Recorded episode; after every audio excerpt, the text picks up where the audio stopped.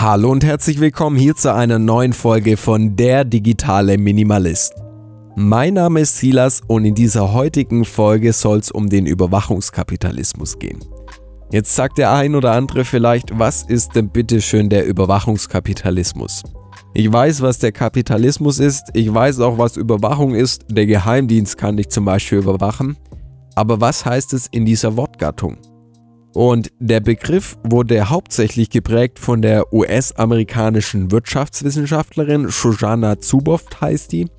Und die hat auch ein gleichnamiges Buch dazu geschrieben, nennt sich Der Überwachungskapitalismus. Absolute Leseempfehlung von mir. Ist ein ordentlicher Schinken mit es um die 600 Seiten, aber da muss man sich langsam durcharbeiten und ich sag euch, es ist ein, wirklich ein Augenöffner. Also absolute Kaufempfehlung und anschließend dann natürlich auch Leseempfehlung.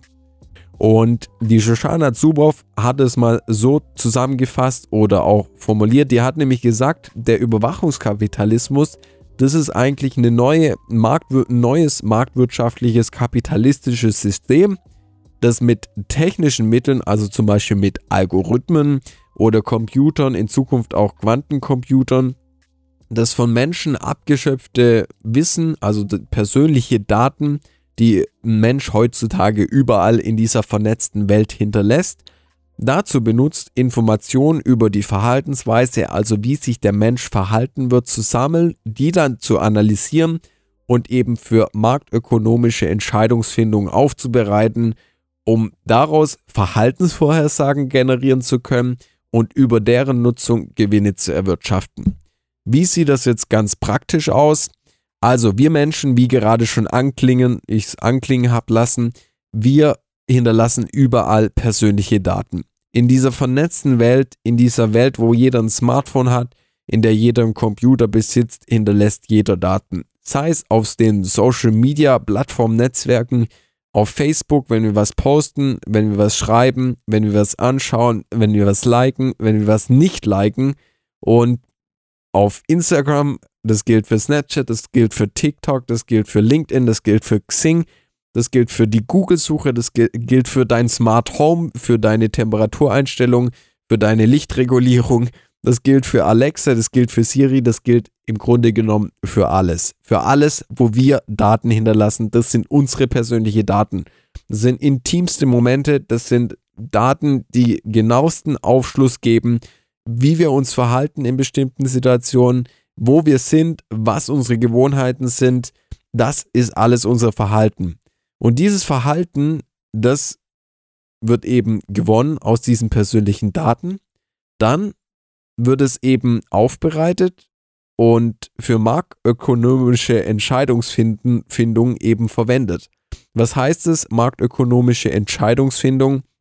Wenn eine Firma zum Beispiel Proteinpulver verkaufen möchte, dann ist es wichtig, dass sie ziemlich genau weiß, okay, diese Person wird das Proteinpulver zu einer 99-prozentigen Wahrscheinlichkeit kaufen. Das ist einfach eine Berechenkeit, die es der Firma relativ sicher macht, dass sie einen Gewinn mit dieser Person erzielt. Und das hilft eben, dann gezielt auf diese Werbung, Person Werbung zu schalten in ihren schwächsten Momenten, wo sie am angreifbarsten ist, eben dieses neue Produkt zu kaufen. Das ist marktökonomische Entscheidungsfindung. Dass es einer Firma hilft zu entscheiden, ob die Person das Produkt zum Beispiel kauft oder nicht. Und dieses Verhaltensvorhersagen, die werden dann eben auf Verhaltensterminkonträrmärkten verkauft, ähnlich vielleicht wie Aktienmärkte, also Google sagt zum Beispiel, hey, wir haben so viele Daten über den Silas, das bin ich. Wir schnüren da ein schönes Paket, machen den Stempel Silas drauf. Da steckt drin, wie wer ich bin, was ich mache, meine emotionale Stimmung, wie ich in bestimmten Situationen reagiere, ob ich eher eine ja, pünktliche oder unpünktliche Person bin. Da auch ein ganz gutes Beispiel. Viele denken da immer so eindimensional wenn es um Daten geht. Viele denken, Daten heißt, Google weiß, wo ich bin, WhatsApp weiß, was ich schreibe und lauter so eindimensionale Sachen. Aber hier geht es um viel tiefer liegendere Dinge. Zum Beispiel geht es nicht darum, was ich schreibe, sondern wie ich es schreibe. Schreibe ich zum Beispiel, ich komme um 9 Uhr, um Punkt 9 Uhr oder ich komme zwischen 9 und 10. Wie reagiere ich oder wie ist mein Schreibstil, wenn ich wütend bin? Das sind alles so zwischen den Zeilen Lesemomente, sage ich mal, die wir gar nicht so im ersten Moment realisieren, wo Google aber mit Psychologie und die arbeiten ja auch mit Wissenschaftlern zusammen, genau mit gewissen Algorithmen inzwischen herausfinden, wie wir sind, wie wir in bestimmten Situationen reagieren und wenn die Person das und das schreibt und genau so schreibt, dann entspricht sie zum Beispiel einer ängstlichen, ängstlichen Person.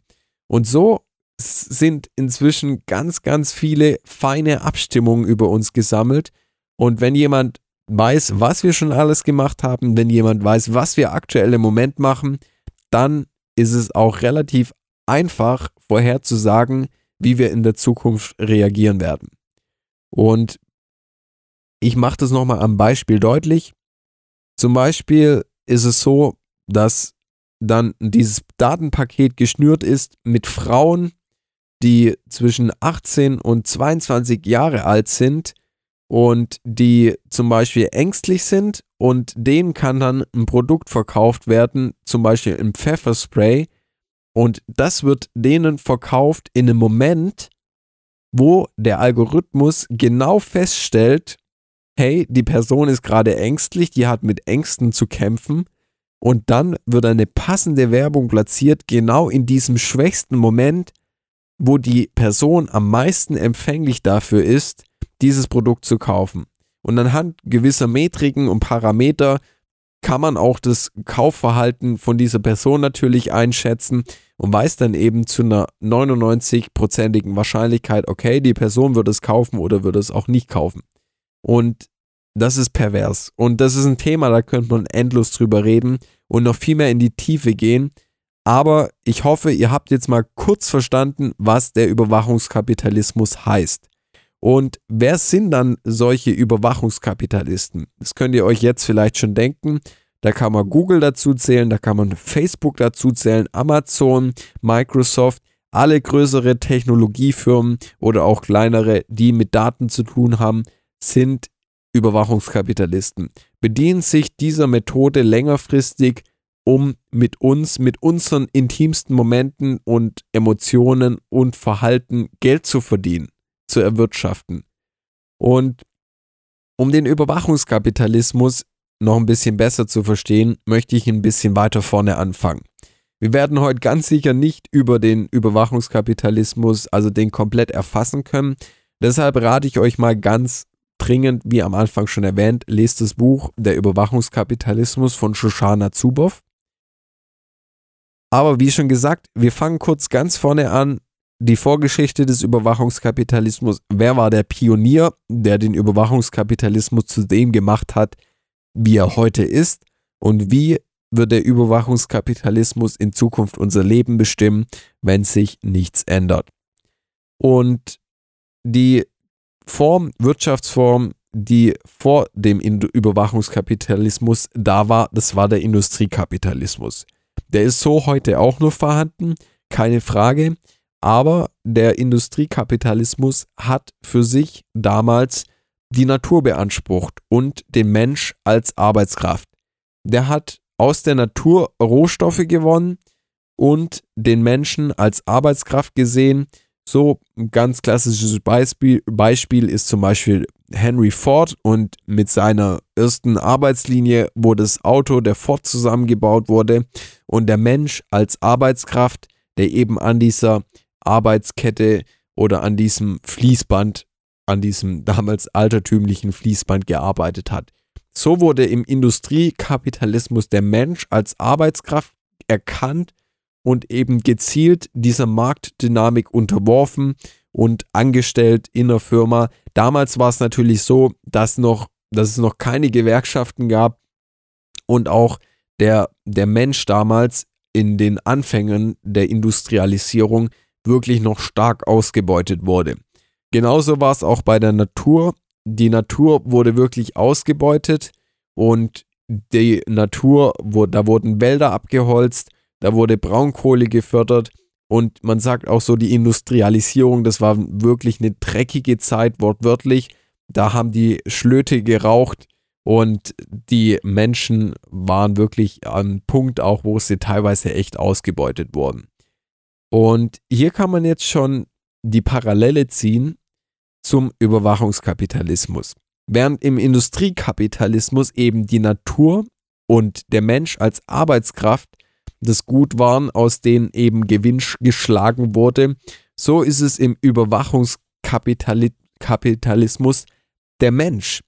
Der Mensch mit seinen Gedanken, mit seinen Gefühlen, mit seinem Körper, mit dem allem, was er ist, mit seinen intimsten menschlichen Erfahrungen, wird jetzt dieser Mensch den Marktmechanismen unterworfen des Überwachungskapitalismus und das Verhalten wiedergeboren. Und so wie es damals vielleicht im Industriekapitalismus üppige, unberührte Wälder gab, wo ein Mann davor stand und dachte, wow, wie viel Holz kann ich aus diesem Wald rausschlagen, so war es auch bei den Pionieren des Überwachungskapitalismus. Das waren nämlich, wer hat es schon erraten? Ja, richtig, Google, Sergey Brin und Larry Page. So standen die damals wahrscheinlich als sie das so das als allererstes wahrscheinlich mal äh, entdeckt hatten, vor diesem Wald von Menschen und haben gesehen, hey, wenn wir diese Menschen als Rohstoff sehen und ihre Erfahrungen, Gefühle und alles, was sie sind, nehmen und daraus eben Verhalten gewinnen, da haben wir uns die Zukunft gesichert, weil wir ganz genau sagen können, wie Menschen in Zukunft reagieren werden. Und da sind wir jetzt auch schon bei diesen zwei äh, Typen, sage ich mal, Larry Page und Sergey Brin, die haben nämlich 1998 in, die waren beide an der Stanford University und die haben damals die Suchmaschine entwickelt, die wir heute alle unter Google kennen. Und die beiden waren eben, wie schon gesagt, die Pioniere für den Überwachungskapitalismus. Und als sie 1998 angefangen haben, die Suchmaschine zu entwickeln, haben die niemals, glaube ich, gedacht, wo sie heute jetzt sind. Inzwischen waren es ja auch andere, äh, ich sag's mal, Geschäftsführer von Google, aber Larry Page, Sergey Brin, das waren so die Initiatoren, die auch den Überwachungskapitalismus mitbegründet haben. Und die hatten 1998 eine Suchmaschine, die wirklich ein schnelles Wachstum hatte. Es waren immer mehr Menschen, die die Suchmaschine genutzt hatten bis sie an einem Punkt waren, wo sie wirklich täglich 4 Millionen Suchanfragen über die Suchmaschine Google bekommen haben. Und die Menschen haben bei Google vor allem dieses minimalistische und einfache Design geliebt. Und Google war damals schon eine Suchmaschine, die die Suchergebnisse nicht irgendwie nach Priorität gerankt hat, sondern es wurde geschaut, okay, welche Website wird, über welche Website wird vor allem auf anderen Webseiten viel gesprochen. Das nennt man dann auch Hyperlinks. Welche Links verweisen viel auf diese Webseite. Und umso mehr Links auf eine Webseite verweisen, desto höher wird sie gerankt. Das ist jetzt kurz die Basics von äh, Search Engine Optimizing. Also hier geht es einfach darum, es war eine neue Form, wie man eben Webseiten gerankt hat und auch zum besseren Suchergebnis gekommen ist. Das einzige Problem, das die zwei damals hatten, war, dass das Ganze kein Geld abgeworfen hat. Sie hatten zwar schon damals den Verhaltenswert Reinvestitionszyklus, das heißt, der Nutzer hat die Suchmaschine benutzt, hat was gesucht, dem sein Verhalten, wie der gesucht hat, das wurde gerendert und aus diesem gerenderten Verhalten hat die Suchmaschine gelernt, aha, der sucht so und so, okay, dann kann ich in Zukunft meine Suchergebnisse so und so verbessern. Es war ein Zyklus, der war fair, der hat auf gegenseitig beruht, Gegenseitigkeit beruht. Der Nutzer hat gesucht, sein Verhalten wurde genutzt, um die Suchergebnisse in Zukunft für ihn und andere zu verbessern, verbessern, dass der Suchalgorithmus auch dazugelernt hat. Und das war ein Zyklus, der auf Gegenseitigkeit beruht hat.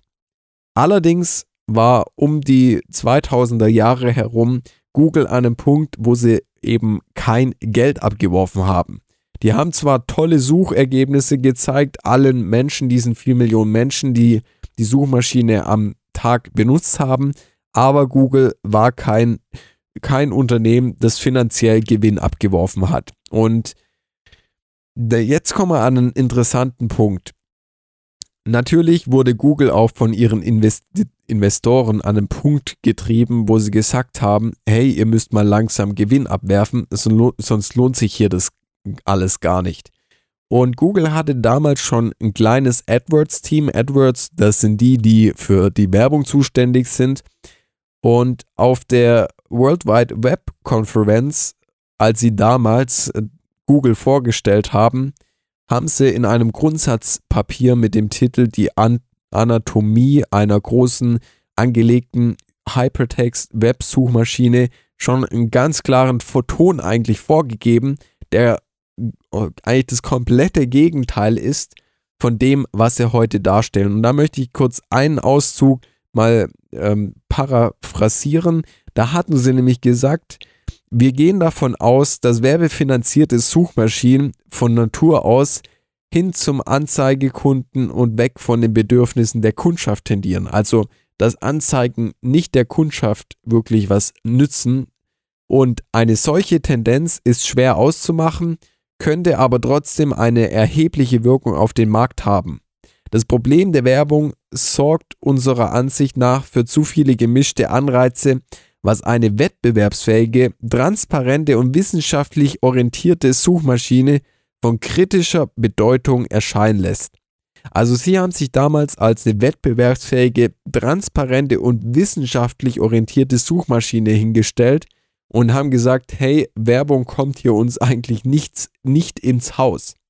Und dann war es so, dass um die 2000er Wende herum, das wisst ihr viele auch, kommt kam dann die Dotcom-Blase. Die Dotcom-Blase, das sind dann viele große äh, Technologieunternehmen, unter anderem auch wer damals Telekom-Aktien gekauft hatte, hat viel Geld verloren. Da gab es dann richtig Probleme. Und der Sergey Brin und der Larry Page, die wussten, hey, wir müssen was machen, wenn wir hier das überleben wollen. Und dann haben die beiden ganz kurz zusammengefasst gesagt, okay, wir müssen jetzt Werbung einführen. Dann haben die, sage ich mal, Anzeigetexte geschalten, wie wir sie heute kennen. Wenn ihr auf eine Website, eine Homepage geht, dann seht ihr da immer Werbung an der Seite, die irgendein Produkt anzeigt, das ihr mal irgendwann wahrscheinlich gesucht habt. Und das System haben sie von einer anderen Website oder von einer anderen Suchmaschine, die es damals gab, das nennt sich goto.com, haben sie eben das aus der Not heraus kopiert und ihr kleines AdWords-Teams hat es damals dann umgesetzt und dann haben sie eben auch angefangen, Anzeigetexte zu schalten. Das, was eigentlich damals völlig gegen sie gegangen ist und wo sie dann auch das komplette gegenseitige Prinzip annulliert haben. Also sie haben das Gegenseitigkeitsprinzip zwischen sich und ihren Nutzern aufgehoben und eigentlich gegen sich selber, weil sie beide eine leidenschaftliche Abneigung gegen Werbung hatten, haben sie aufgegeben, um wirtschaftlich zu werden. Und dann spulen wir jetzt ein bisschen vor in der Zeit, dann war es nämlich so, dass sie eben dann Werbeanzeigen geschalten haben und sie haben sich gefragt, hey, wie schaffen wir es, dass diese Werbeanzeigen einmal relevant sind für den Nutzer und auch relevant für die Firma, die die Werbung schaltet. Weil die wollen ja nicht einfach Geld ausgeben für Werbung, die irgendwie jeder sieht, sondern die wollen ja auch gezielt Werbung an Menschen bringen, die sich für das Produkt interessieren. Und jetzt können wir uns nochmal den Verhaltenswert Reinvestitionszyklus anschauen. Wir haben den Nutzer, der hat ein Verhalten und dieses gerenderte Verhalten, aus diesem wird die Suchmaschine lernen und aus diesem Gelernten wird die Suchmaschine verbessert. Und jetzt seht ihr vielleicht eine Zweigstelle, wo man was abzweigen könnte. Und das ist nämlich der Punkt, an dem der Nutzer Verhalten erzeugt und dieses Verhalten bisher nur genutzt wurde, um die Suchmaschine wieder zu optimieren.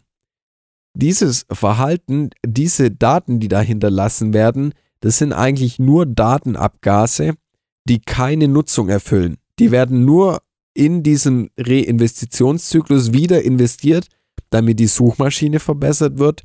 Aber hey, aus diesen ganzen vielen Daten könnte man doch noch viel mehr machen.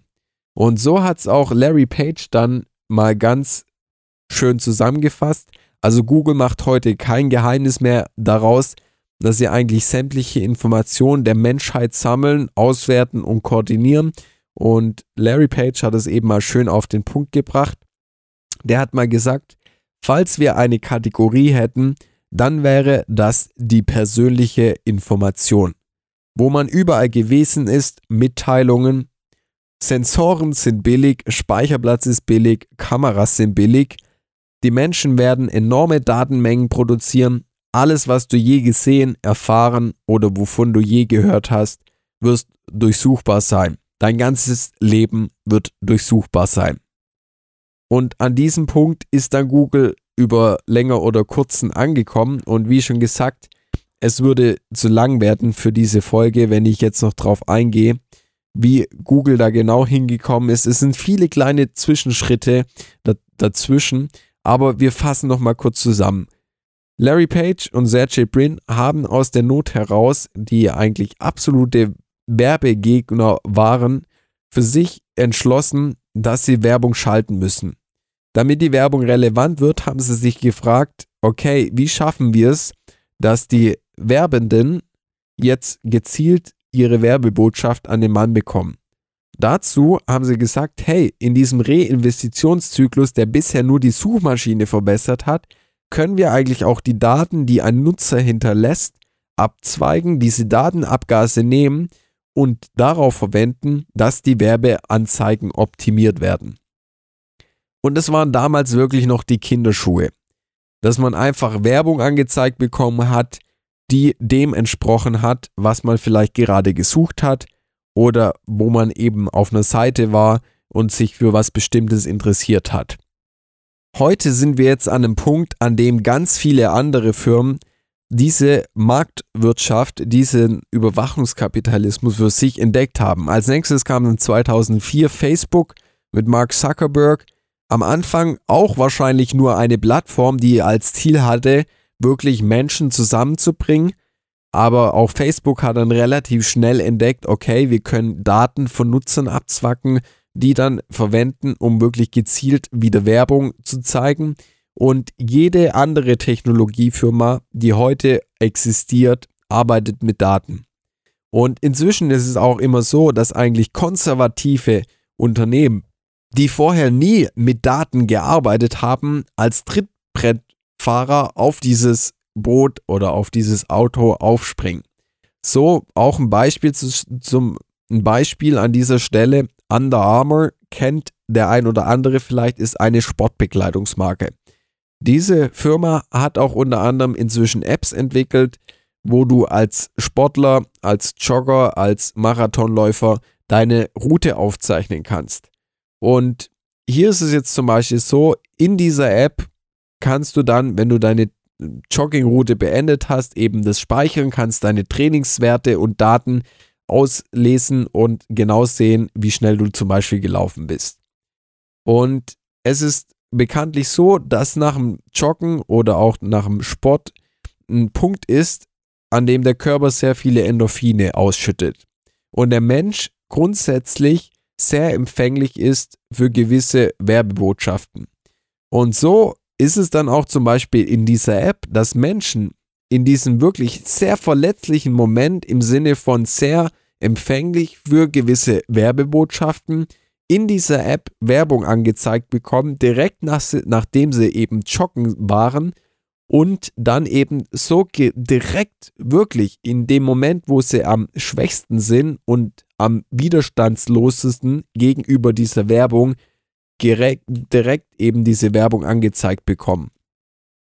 Und inzwischen ist es nicht mehr nur die Personalisierung, dass eben die Werbung personalisiert ist, sondern wir haben wir sind an einem Punkt, an dem wir keinen Vorteil oder auch keine Kontrolle mehr haben und wir werden, wenn sich nichts ändert, in einer Zukunft leben, in der wir ausgeschlossen sind von unserem eigenen Verhalten und der Einsicht und die Kontrolle über das Wissen, das zum Beispiel Google oder Facebook von uns hat.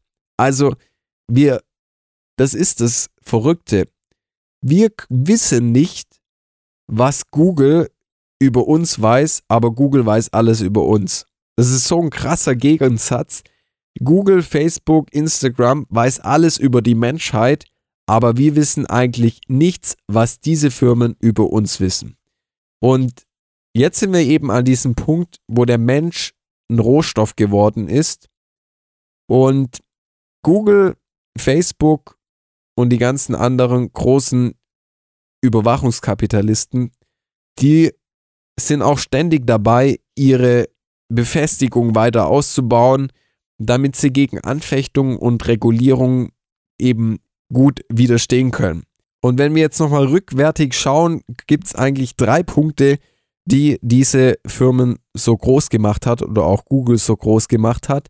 Das war erstens das unbeirrte Streben nach Freiheit von den Gründern, also vom Sergey Brin und vom Larry Page. Die haben den Internet als rechtsfreien Raum, damals noch ganz früh war das einfach ein rechtsfreier Raum, wo man wirklich Jagd machen konnte, haben sie erkannt und für sich erschlossen. Dann der zweite Punkt, was das Ganze begünstigt hat, das waren historische an Umstände. Ihr könnt euch vielleicht an die Anschläge erinnern, an die Terroranschläge von 2001 mit dem World Trade Center.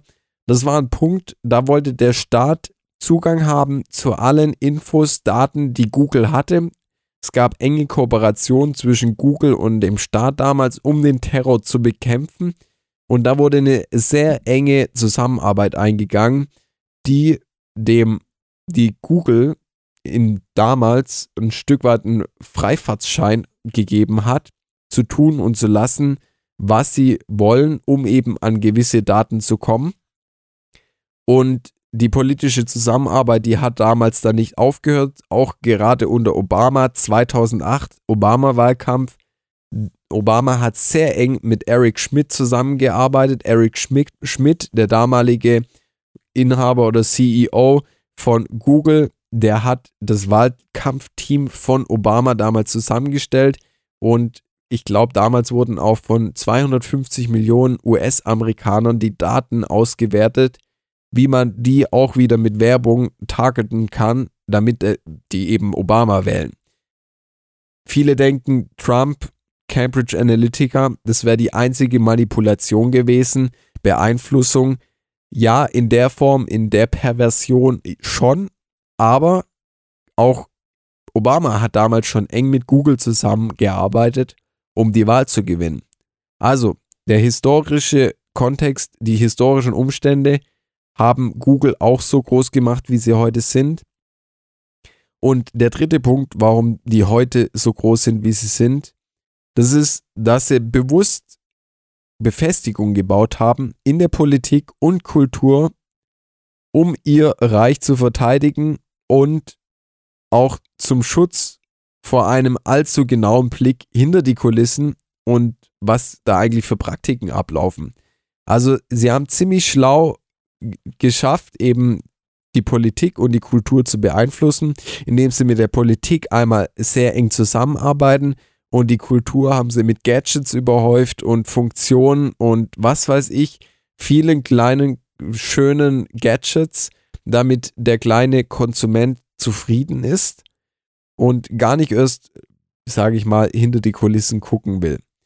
Und ja, so sind wir hier heute gelandet mit diesen drei Punkten. Einmal das unbeirrte Streben der Gründer nach Freiheit, dann zweitens dann der um, die historischen Umstände und drittens der bewusste Bau von Be Befestigung in Politik und Kultur. Der Überwachungskapitalismus ist eine Marktform, die den Mensch als Rohstoff entdeckt hat, mit allen seinen intimsten Gefühlen, Gedanken, mit seinem ganzen Körper, mit seinen Körperwerten und Daten, die er eben bereitwillig auch auf den ganzen Social Media Plattformen teilt, in Google sucht. Google ist dein Arzt. Es gibt so viele Bereiche, wo man drüber sprechen könnte.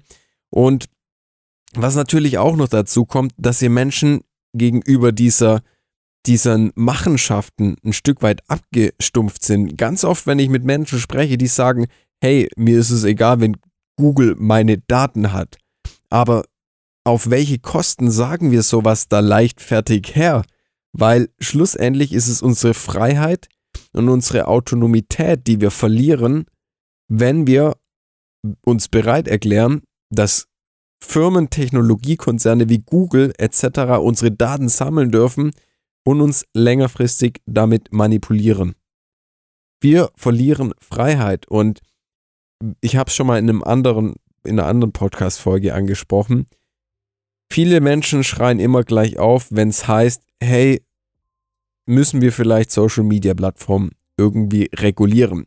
Dann heißt es immer gleich, ihr wollt unsere Meinungsfreiheit einschränken, ihr wollt unsere Freiheit einschränken. Aber es ist wichtig, mal hinter die Kulissen zu schauen. Wer schränkt schlussendlich unsere Freiheit ein? Wer manipuliert uns, dass wir gar nicht mehr frei entscheiden können? Der freie Wille ist extrem wichtig. Der freie Wille ist Grundpfeiler einer jeden Demokratie, dass auch eine Demokratie funktioniert. Aber die Demokratie ist leider sehr langsam und das wissen auch die Technologiekonzerne. So hat nämlich mal der Andy Groove, ehemaliger Intel-CEO, gesagt, bei Hightech geht alles dreimal schneller als bei normalen Geschäften und beim Staat geht alles oftmals dreimal langsamer als normale Geschäfte. Das macht eine Lücke von neunmal. Man sorgt also am besten dafür, dass einem der Staat nicht in die Quere kommt und einen ausbremst. Die Demokratie und das Gesetz ist das Einzige, was diese Technologiekonzerne stoppen kann. Und die Demokratie, auch wenn sie langsam ist, muss endlich mal Zahn zulegen und sich überlegen, hey, was müssen wir tun, um die Freiheit eines jeden Einzelnen zu schützen, die Autonomität, der freie Wille, die Freistadt, das Recht, das jeder Mensch eben hat. In diesem Sinne, es war eine lange Folge. Ich hoffe, die Folge hat euch gefallen. Wenn ja, lasst 5 Sterne da. Diskutiert gerne über das Thema mit mir. Und in diesem Sinne bleibt mir nichts anderes zu sagen als Ciao, wir sehen oder hören uns beim nächsten Mal.